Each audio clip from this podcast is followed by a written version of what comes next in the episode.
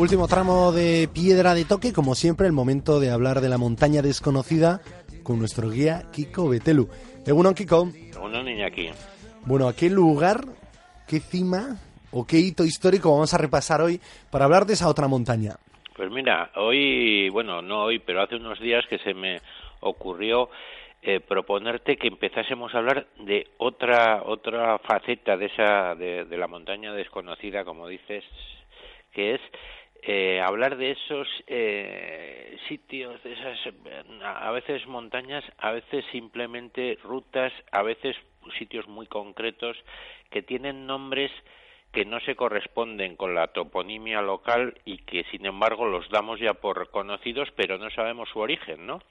Eh, y me parecía curioso para la gente que nos sigue el ir desvelando el origen de determinados, eh, pues bueno, ya te digo, lugares que, que de toda la vida ya eh, hemos oído hablar mil veces del corredor Norton, ¿no? Y, y, utilizamos el nombre, pero realmente no sabemos por qué se llamó así, ¿no? O montañas, la Galería Carrel, cosas de estas.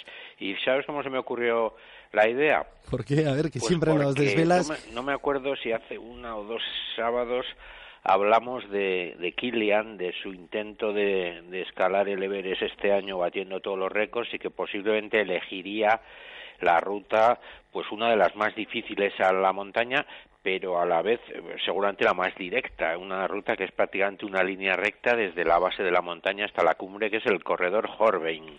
¿eh? Eh, además, bueno, yo creo que bastante conocido por nuestros, por los alpinistas, por los montañeros vascos, porque eh, Alberto Iñurrategui, Juan Vallejo y Miquel Zabalza hicieron un intento hace unos hace unos pocos años que no llegaron a la cumbre pero recorrieron prácticamente todo el corredor bueno se me ocurrió por eso, ¿no? Hablamos del corredor Horbein, cualquiera que más o menos está interesado en el Everest sabe, sabe de él, y sin embargo Horbein no es un nombre local, Horbein no lo han puesto los tibetanos, obviamente. ¿Por qué se llama el corredor Horbein?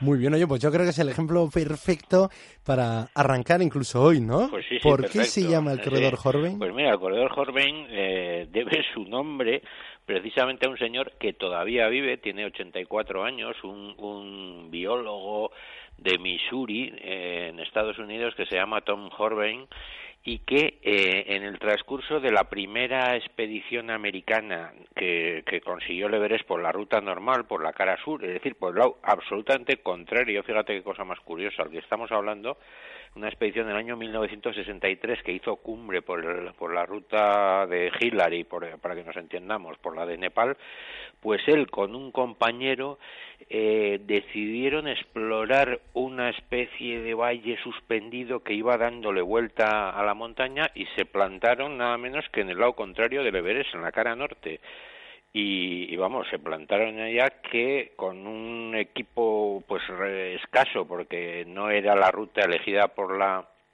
por la expedición pues fueron montando pequeños campos por el lado norte creo que fueron dos o tres por lo menos y acabaron desembocando en la cumbre atravesando por primera vez este este empinadísimo corredor que para para los que no lo conozcan bien hay que hay que recordar que es un corredor de hielo y nieve con tramos de 60 grados y pasos de hasta cuarto en de escalada en roca, o sea que no estamos hablando de ningún paseo de primavera.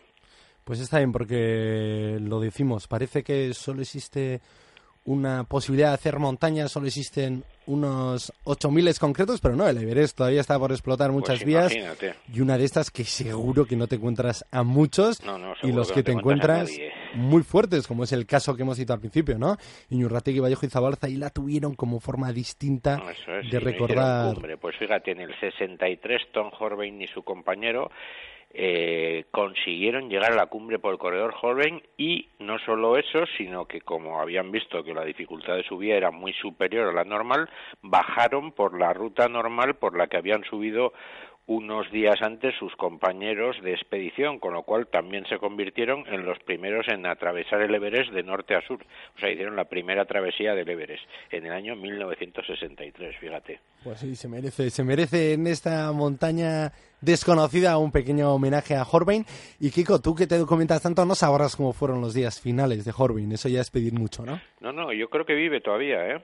Vale, vale, vale. Sí, sí, creo, vamos, yo por lo menos eh, de él eh, sí que conocía la historia estos días, pues precisamente para preparar un poquito más el programa he estado consultando y vamos, que yo sepa, eh, no, vamos, no he encontrado que haya fallecido. Tiene 84 años y, y bueno, como te digo, era, era pues, biólogo, eh, muy aficionado a todo lo relacionado con la naturaleza, geología también y bueno, pues un tipo muy curioso, muy poco conocido desde el punto de vista del alpinismo porque no es que hiciera luego grandes cosas, pero bueno, que fíjate, inauguró en el Everest pues probablemente una de la, a lo mejor la más o, desde luego una de las dos rutas más difíciles a, la montaña más alta del mundo, casi nada. Y lo que decías, que ahora Kilian Jornet, este corredor eh, de carreras de montaña y sobre todo un atleta y montañero del siglo XXI, una buena mezcla. Quiere probar sus técnicas ¿no? de correr y ascender rápido a cimas grandes por el Everest, por esta ruta concreta, 2.200 metros de la cara norte. ¿Tú cómo lo ves? ¿Lo conseguirá Kiko no? Es muy difícil, ¿no? es muy difícil, es muy difícil. Eh yo creo que todo va a depender de una incógnita que los que seguimos un poquito a Kilian pues tenemos que es cómo adapta a la altura. Vamos a tener una buena prueba dentro de muy poco, hablaremos de él, ¿no? Porque porque vamos, yo lo leí hace un tiempo, me imagino que sigue en pie la idea, va a la Concagua eh, primero para batir también el récord de subida de la Concagua y segundo para aclimatar allí en unas condiciones muchísimo menos severas que, que las que se va a encontrar unos meses después en el Everest. A ver qué hacen en la Concagua, que la altura sí que es muy respetable, a ver cómo se mueve a 7.000 metros y, veremos, pero... Duro, ¿no? Sí, complicado. y luego tiene un toque también, no, no de espectáculo, pero sí de volver a, a sentir la adrenalina cuando vamos leyendo ¿no? en los medios esas crónicas de, del día a día.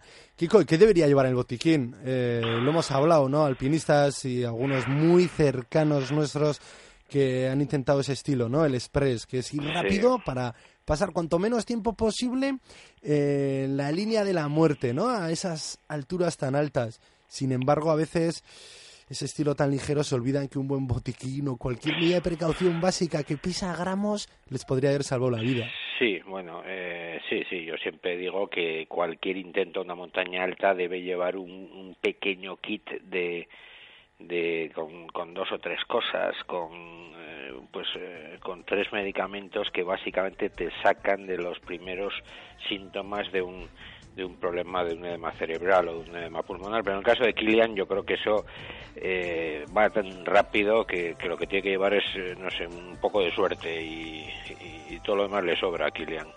Pues sí. Bueno, Kiko, es que ricasco. Hoy hemos desvelado el porqué del nombre del corredor Horvain, esta vía eh, en el Everest de 2.200 metros, con nieve, roca, hielo y hasta 60 grados de inclinación. Es que ricasco, Kiko. Venga, agur, Iñaki.